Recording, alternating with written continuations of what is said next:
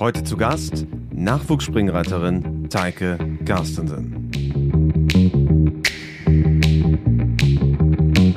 Ja, das war für mich immer mal ein Traum, da eine Siegerehrung reiten zu dürfen und da mal erfolgreich zu sein.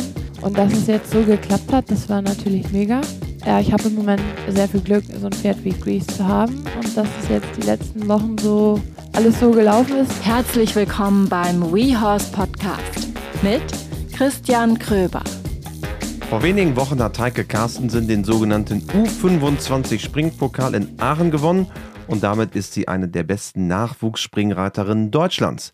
Auf ihrem Heimturnier ganz im Norden Schleswig-Holsteins habe ich sie getroffen und wir haben über ihre bisherige Karriere, wie man das alles auch planen kann oder nicht planen kann, warum bei ihr die Familie als Support sehr wichtig ist und was Erfolg eigentlich bedeutet gesprochen. Reiterlich ist Teike auf jeden Fall eine Person, von der wir in der Zukunft sicherlich im Springsattel noch viel, viel mehr hören werden.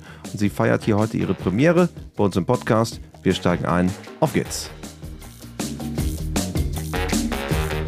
Hallo Teike. Hi. Schön, dass du da bist im Podcast. Wir befinden uns gerade hier in Schleswig-Holstein, in deiner Heimat, ganz hoch im Norden Deutschlands. Und du kommst aus einer echten Springreitfamilie oder Pferdefamilie, könnte man sagen. Ja, genau. Was liebst du am Pferdesport und insbesondere am Springsport? Ja, ich bin eigentlich bei meiner Familie direkt mit den Pferden aufgewachsen. Wir haben zu Hause einen Hof. Ähm, ja, ich war immer mit auf Turnier, wenn Mama und Papa äh, gesprungen sind. Und dann stand sehr schnell für mich fest, das will ich auch. Und habe dann auch direkt mein erstes Pony bekommen. Und ja, besonders finde ich einfach dieses Zusammenspiel mit den Pferden, dass das so dein Freund wird und du damit durch den Parcours reiten kannst. Ja, und das ist schon was Besonderes. Würdest du alle deine Pferde als dein Freund oder Freundin bezeichnen? Ich versuche, dass wir relativ schnell Freunde werden, auf jeden Fall. Natürlich ist es eigentlich wie bei den Menschen, mal versteht man sich besser, mal schlechter. Aber eigentlich grundsätzlich würde ich sagen, ja. Was braucht es, um eine gute Freundschaft anzugehen? ja, dass man zusammenarbeitet, nicht gegeneinander und dass äh, man auch versteht, was der andere von einem möchte und dann natürlich, dass es auch im Parcours klappt. Ist das das Endziel oder die, steht die Partnerschaft im Vordergrund? Ich würde sagen, das eine geht nicht richtig ohne das andere. Ähm, und natürlich ist dann auch das Ziel, super im Parcours abzuschneiden. Aber die Freundschaft ist mir auch sehr wichtig. War für dich immer klar Springsport? Also wir sind jetzt in Schleswig-Holstein, das ist natürlich hier der Springsport deutlich größer als Dressursport, muss man fairerweise sagen. Aber war es immer die Maßgabe, es wird auch sportlich für dich? Weil da hättest du auch sagen können, okay, ich reite zwar, wie es ja Millionen andere Deutsche machen, aber ich reite jetzt nicht turniersportlich. Ja, es gab mal ganz früher einen kurzen Augenblick, wo ich überlegt habe, weil ähm, mein Pony äh, wollte nicht so gerne springen am Anfang. Und dann war ich ein bisschen ängstlich immer so, aber dann hat Papa gesagt, oder willst du Dressur reiten? Und dann am Ende, nee, doch lieber springen und dann. Äh, aber gab es mal den Moment, ja, wo wirklich, möchtest du wirklich Dressur reiten? Ja, mal so ein, so einen kurzen Augenblick, aber dann habe ich auch relativ schnell, ähm, ja, wir haben sie immer die Omi genannt, so ein Pony, was eigentlich schon alles gemacht hat und das war dann so, damit konnte ich dann meine ersten E- und A-Springen reiten und die hat mir das dann beigebracht und dann gab es auch nichts mehr anderes. Das, was man quasi braucht, so ein, so ein Verlasspferd. Ja, ne? genau. Ne?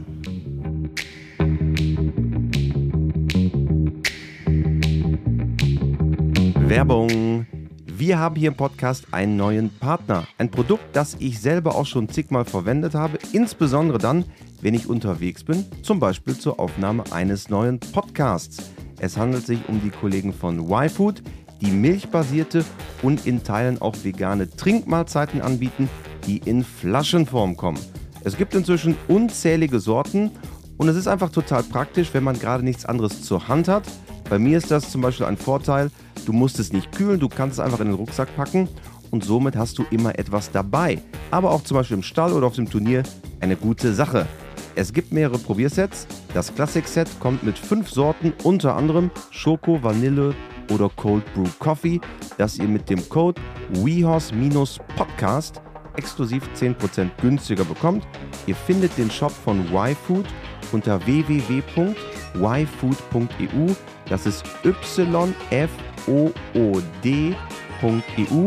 und mit dem Code WeHorsePodcast gibt es für alle Podcast-Hörer das Angebot. Viel Spaß. Um, um einmal auch Vertrauen zu fassen, auch in die eigenen Fähigkeiten. Ja, ja, die hat mir echt sehr geholfen und dann ging das auch besser mit den anderen. Wie wichtig ist so der für dich der familiäre Background? Also ihr seid ja, man muss dazu sagen, ähm, ihr als Familie, ihr habt eine Hengstation, die Hengstation Solvit hier in Schleswig-Holstein und deine beiden Geschwister, Beke und Tjade, reiten ja auch auf sehr hohem Niveau. Ja, also ohne die würde ich das oder hätte ich das nie bis hierhin geschafft. Ähm, und ich bin sehr froh, dass ich die immer noch im Background habe. Beke ist ja mittlerweile mal umgezogen, aber trotzdem haben wir noch sehr viel Kontakt und super schön, wenn wir dann mal zusammen auf dem Turnier sind. Und ja, Tjad und ich versuchen dann auch mal die Pferde untereinander zu tauschen, wenn das möglich ist und das bei dem einen besser funktioniert wie beim anderen. Und mit Papa ist natürlich cool, dass er immer noch mein Trainer ist. Wir verstehen uns auch eigentlich ohne Worte, das ist echt cool. Und ja, also ohne die wäre das nicht möglich. In Schleswig-Holstein redet man ja auch nicht so viel. Deswegen ist, wenn man sich ohne Worte versteht, ja noch besser. ja, weiß ich nicht. Aber das klappt bei Papa und mir eigentlich ganz gut. Ist denn für dich, du bist ja jetzt ähm, in den letzten Monaten, gab es immer höhere und bessere Erfolge. Du hast ein ähm, Vier-Sterne-Ereignis in Mecklenburg-Vorpommern gewonnen wenn wir jetzt auf sportliche Erfolge gucken und hier im Podcast reden wir selten über sportliche Erfolge, weil wir viel darüber reden, wie ist die Partnerschaft mit dem Pferd, wie funktioniert das Ganze, weil das am Ende auch so immer das vereinheitlichende Thema ist. Das ist ganz spannend auch für mich als, der jetzt so viele Gäste auch gesehen hat. Aber du bist jetzt über die letzten Jahre immer erfolgreicher geworden und vor wenigen Wochen hast du in Aachen das Finale des U25 Springpokals gewonnen. Das ist eine Serie für U25 Reiterinnen und Reiter. Quasi das Sprungbrett in Anführungsstrichen nach ganz oben. Wie wichtig ist so ein Erfolg? Ja, das war für mich immer mal ein Traum, da eine Siegerehrung reiten zu dürfen und da mal erfolgreich zu sein. Und dass es jetzt so geklappt hat, das war natürlich mega. Ähm, ja, ich habe im Moment sehr viel Glück, so ein Pferd wie Grease zu haben. Und dass es jetzt die letzten Wochen so alles so gelaufen ist, das bringt schon Spaß. Aber ist das am Ende die, erntest du da die Früchte des Erfolges? Ist das dann einfach nur ein Meilenstein? Okay, das haben ein, ein Haken auf der Bucketliste ist, ist abgestrichen, weiter geht's? Ja, ähm, das fing eigentlich schon an mit dem Vier-Sterne-Sieg. Da habe ich äh, gar nicht mit gerechnet. Ich war stolz, dass ich da eine Startgenehmigung bekommen habe und dass ich dann dadurch auch Nationenpreis reiten durfte und da Doppel-Null sein konnte. Das ist dann natürlich ein kleines Sprungbrett, sag ich mal. Dann hat man natürlich die nächsten Ziele und möchte auf den nächsten Turnieren starten. Ja, aber dann muss man halt sehen, was kommt und wie die Pferde fit sind und ja. Wie viel Fortune und Glück braucht man, um dann zum Beispiel jetzt in Aachen so ein Finale zu gewinnen? Da gehört auch schon Glück dazu, das würde ich schon sagen, ja. Aber natürlich muss auch alles irgendwie klappen. Man muss ordentlich durch den Parcours reiten. Die Pferde müssen fit sein, ordentlich springen und dann, wie gesagt, noch ein bisschen Glück dazu haben. Das brauchst du auf jeden ja, Fall. Ja, das würde ich schon sagen, ja. Hat das, weil Aachen steht ja nochmal ganz anders auch im Fokus als Veranstaltung. Merkst du dann auch bei dir, okay, jetzt ist um meine Person auf einmal viel, viel mehr los als sonst? Also ich muss schon sagen, wenn man das jetzt mal vergleicht mit dem Vier-Sterne-Sieg, wo das Springen ja eigentlich schwerer war, aber ähm, dann mit Aachen verglichen, haben das in Aachen viel mehr Menschen mitbekommen.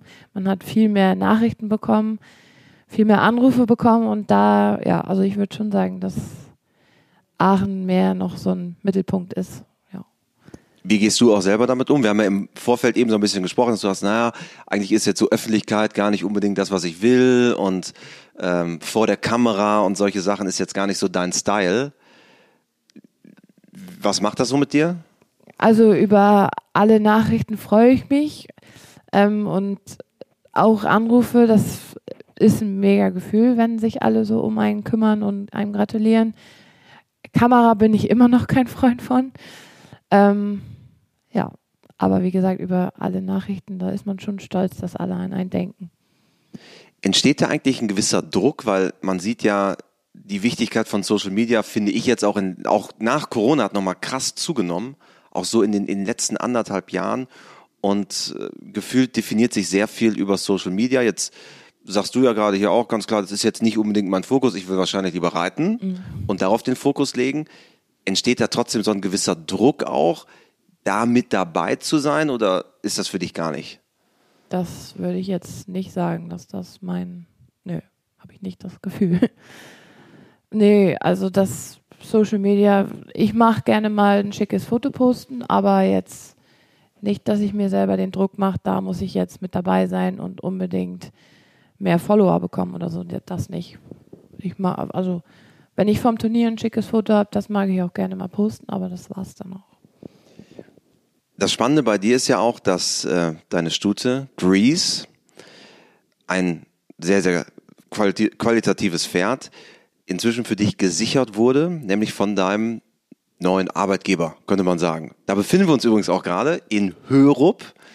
Und äh, Stefan Johansen hat mit seinem Team und seinem ganzen Background dafür gesorgt, dass diese Stute bei dir bleibt. Wie wichtig ist das für dich auch, dass ein Pferd langfristig bei dir ist? Ja, das ist natürlich sehr cool, dass ich dann halt auch äh, längerfristig mit ihr planen kann. Da waren jetzt relativ viele Anfragen für sie und man kann einfach ganz ruhig bleiben und sagen, nein, ich darf sie weiterreiten. Und das hilft einem natürlich schon, diese Sicherheit zu haben und ja, weiter mit ihr zu planen und weitere Träume zu erleben, ja. Aber ganz generell gesprochen, wie wichtig ist das Pferde langfristig? Weil wir haben ja viel jetzt über Partnerschaft eben gesprochen, dass Pferde langfristig bei dir sind? Dadurch kann natürlich noch eine viel bessere Partnerschaft entstehen, wenn man auch langfristig mit einem Pferd Kontakt hat. Ähm, natürlich ist das nicht immer möglich. Viele leben auch von dem Pferdeverkauf. Da muss das halt auch mal ein bisschen schneller gehen, dass man das Pferd schneller versteht und dann auch ähm, schneller wieder verkauft. Aber wenn man dann halt ein Pferd gefunden hat, was auch wirklich zu einem passt, ist es natürlich sehr cool, wenn das dann auch lange bleiben kann. Diese Angebote, was man sich ja vorstellen kann, wenn, wenn ein Pferdreiterpaar Erfolg hat, das dann so ein bisschen weitergeht. Wie muss man sich das vorstellen? Rufen dann wirklich die Leute an, bei dir klingelt das Telefon und sagen, äh, Teike, das ist ein höchst interessantes Pferd, wir, wir geben jetzt hier ein Gebot ab oder wie, wie läuft das? Ja, die meisten Fragen sind tatsächlich bei mir gar nicht per Telefon, die rufen dann meistens bei Papa oder Stefan an.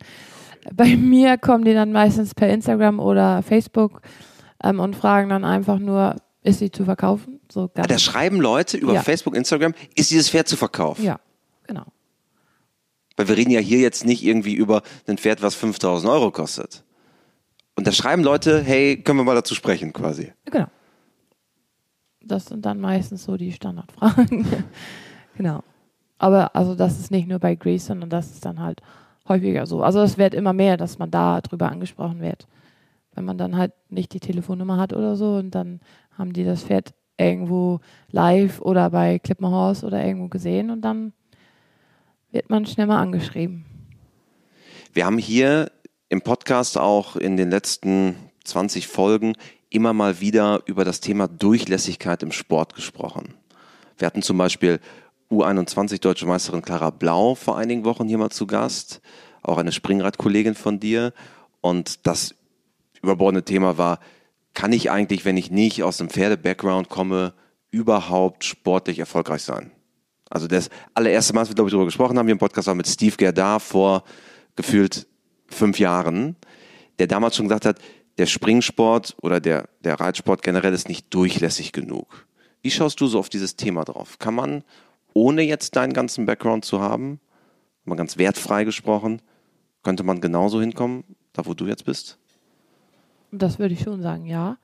Mit dem gewissen, also wenn man irgendwas möchte, ich würde sagen, ähm, klar kann man das schaffen. Äh, man muss sich dann vielleicht irgendwo Hilfe holen, die dann genug Ahnung davon haben und dann, äh, klar, warum nicht? Bisschen Talent gehört wahrscheinlich dazu. Dann die richtigen Pferde, das richtige Team, das muss man sich dann halt suchen. Und dann klappt das auch. Also du siehst das eher positiv, also dass wirklich diese Durchlässigkeit auch da ist. Ich würde sagen, natürlich hat man das einfacher und man hat einen Vorteil, wenn man schon den familiären Background hat. Und ähm, das nicht sich alles alleine erkämpfen muss. Aber es gibt schon im Reitsport welche, die das geschafft haben. Und ich würde schon sagen, dass es möglich ist. Wenn wir einmal schauen, wer so das, das Team um dich, um dich zu ist, das, du hast ja eben schon gesagt, deine jüngere Schwester Beke, die nicht mehr bei euch zu Hause ist, sondern in der Osnabrück, in der, von Osnabrück, äh, und dein äh, Bruder Tjade. Macht das etwas aus, dass ihr quasi alle drei ratet? Ist es dadurch auch, versteht man sich oder versteht ihr euch dadurch besser oder seid ihr mehr auch angespornt, Leistung zu zeigen? Ich würde schon sagen, dass es cool ist, dass wir alle drei das Gleiche machen. So können wir auch alle über das Gleiche reden. Es gibt quasi keine anderen Themen mehr. Genau. dass keiner irgendwie da über Fußball spricht, sondern wir sind alle nur bei den Pferden. Ähm, ja, natürlich, wenn man dann zusammen in einer Prüfung reitet, gibt es auch mal Momente, wo wir uns dann ansporen und sagen, ey, jetzt äh, war mein Bruder null und schnell, jetzt will ich aber auch. Das gibt es natürlich auch, aber ja, es ist, es ist nie ein Kampf zwischen uns, sondern eher im Positiven. Komm, das schaffen wir jetzt und doch, das hilft schon. Und welche Rolle hat ein guter Trainer für dich? Also ist das meiste, was du machst, ist das gefühlsorientiert oder bist du eher die rationale Reiterin? Ähm, ich finde wichtig, dass der Trainer auch das Pferd kennt und auf das Pferd eingeht. Man kann nicht jedes Pferd gleich durch den Parcours reiten. Ähm, und dann muss er auch wissen, ähm, wie galoppiert das Pferd. Muss man eher ein bisschen ruhiger in den Distanzen bleiben, eher ein bisschen mehr Galopp haben. Wo könnte vielleicht die Klippe sein? Und das dann alles zusammen muss man irgendwie versuchen, als Reiter umzusetzen und den, das Pferd bestmöglich durch den Parcours zu bringen. Das hört sich jetzt alles so schön simpel an, wie du das sagst. Ja, so simpel ist es tatsächlich dann doch manchmal nicht. Kommt auch immer ein bisschen aufs Pferd drauf an. Ähm, aber ich würde sagen, dass Papa mir da schon ganz gut hilft. Mir hilft auch manchmal, dass Papa sich selbst mal auf die Pferde raufsetzt und mal fühlt, damit er auch mal versteht, was ich meine. manchmal sieht das ja von unten anders aus, wie man dann eigentlich von oben fühlt. Und das, glaube ich, ist bei Papa auch ein Vorteil, dass er eigentlich auf all meinen Pferden mal draufgesessen hat. Also ihr wisst äh, dann beide, worüber ihr sprecht, genau. wenn ihr euch darüber austauscht. ja. Ja, und ist ja am Ende auch, wenn ihr da so ein, so ein enges Team seid, ja auch mega wichtig, diesen Austausch zu haben.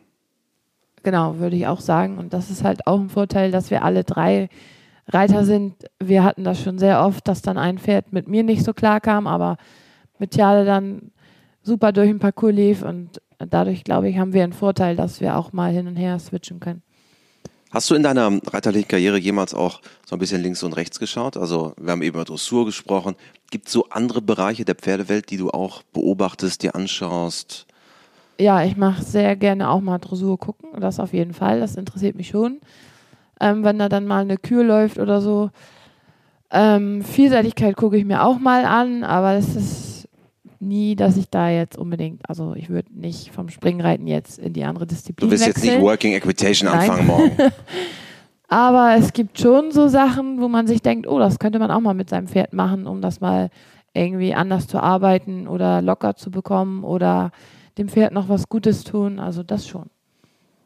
Weil es ist ja schon in den letzten Jahren auch ähm, en vogue geworden, links und rechts zu schauen. Sicherlich Paradebeispiel ist immer Ingrid Klimke, wenn man jetzt auf, auf Leistungssport schaut, die äh, Freiarbeit macht, äh, die Pferde äh, gefühlt jeden Tag ins Gelände reitet. Sind das so Reizpunkte für dich oder eher gar nicht? Ähm, doch, ins Gelände reiten tue ich ja auch sehr viel in Hörup. Wir haben hier eine Rennbahn und eine Schrittrunde. Das äh, finde ich immer ganz cool, ähm, mit den Pferden auch mal zu machen. Ähm, ja, doch, das ist auf jeden Fall auch wichtig, dass die Pferde nicht nur jeden Tag hier im Kreis laufen oder über die Sprünge springen, sondern dass sie auch Abwechslung haben. Also das finde ich schon wichtig. Du hast ja, nachdem du jetzt dreimal in Aachen schon warst, das erste Mal dort den U25 Springpokal gewonnen. Was sind denn in deiner Geschichte auch so Idole gewesen? Ich meine, du reizt dann auf einmal und vielleicht bei mir war es immer früher Ludger Beerbaum. Ich bin früher mit dem Reitverein damals noch nach Bremen zum Hallenturnier gefahren, in der letzten Reihe gesessen, um einmal Ludger Beerbaum zu sehen. Gut, jetzt ist eine andere Zeit, aber gibt es so Idole, wo du auch hinschaust und sagst, na, das sind wirklich Reiter, Persönlichkeiten, von denen ich auch was lernen kann? Ich finde Steve Gaddard natürlich sehr cool, wie er durch den Parcours steuert und wie er auch die Pferde arbeitet. Das habe ich mir in Aachen auch wieder angeguckt. Wie Ist außergewöhnlich, würde ich sagen. ja, das macht, also das ist schon ein Traum, dass man das auch so einfach aussehen lässt und dass die alle so locker sind. Und also das habe ich mir auch draußen auf dem Abreitplatz angeguckt. Das sieht schon sehr cool aus. Oder auch Markus Ening, das sieht auch richtig gut aus, wenn der durch den Parcours reitet der bewegt sich ja eigentlich gar nicht und dass die Pferde dann so locker da durchspringen, als wäre das eine Springpferdeprüfung. Das ist schon cool, wenn man das so hinkriegt. Und stehst du dann wirklich da und sagst, okay, da nehme ich mir den, den Baustein raus und da könnte ich mir das einmal abgucken? Ja, ich würde sagen, ich, ich versuche mir was abzugucken, ja, aber ich würde jetzt nicht sagen, den Baustein, sondern einfach das allgemeine Bild. Wie machen die das und wie mit dem einzelnen Pferd und ja. Das Spannende an Steve Gerda ist ja auch, wenn du ihn fragst, warum bist du zum Beispiel die Wendung im Stechen so geritten, wie du sie geritten bist, sagt er, weiß ich nicht. Ich bin rein gefühlsorientiert. Ja.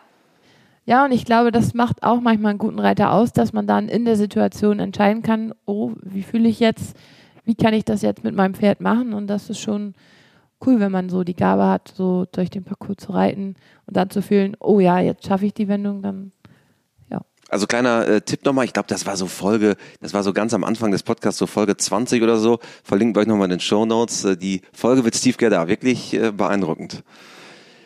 Hier bei uns im WeHouse Podcast haben wir vier klassische Fragen, die wir jedem Podcast-Gast stellen.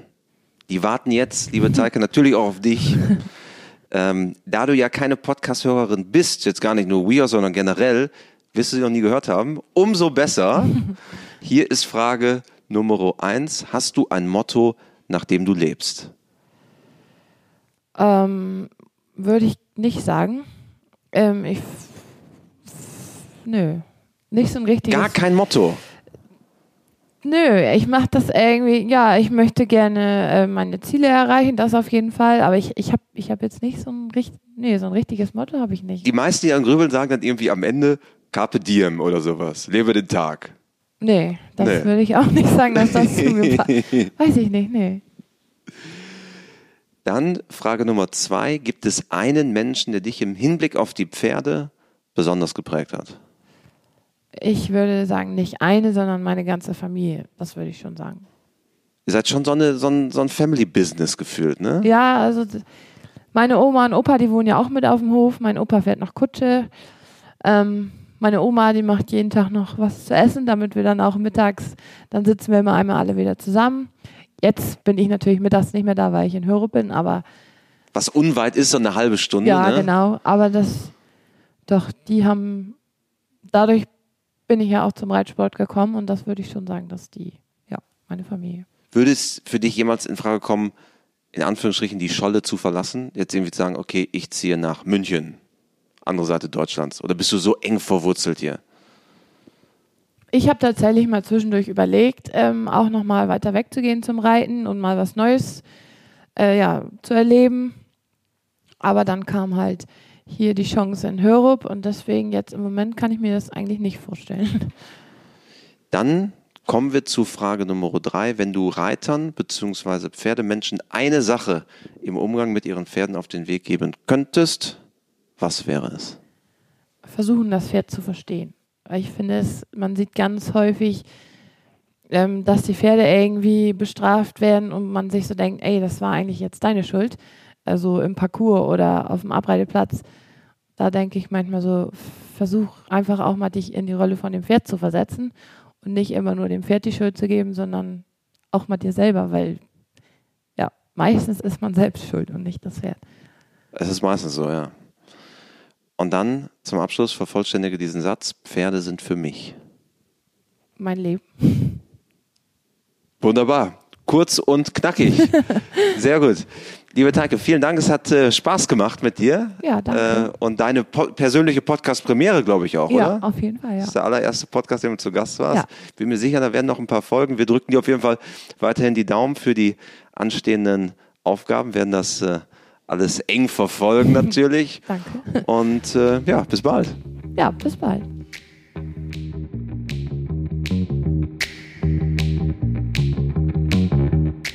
Dieser Podcast wurde vorbereitet von Juliane Tränkler, produziert von Mara Landwehr. Mein Name ist Christian Kröber. Wenn ihr mögt, lasst eine positive Bewertung da. A, freuen wir uns sehr darüber. B, helft ihr anderen Leuten, damit unseren Podcast neu zu entdecken und einzutauchen in die Welt des WeHouse Podcasts. Und wir hören uns wieder in zwei Wochen mit der nächsten Folge. Ciao.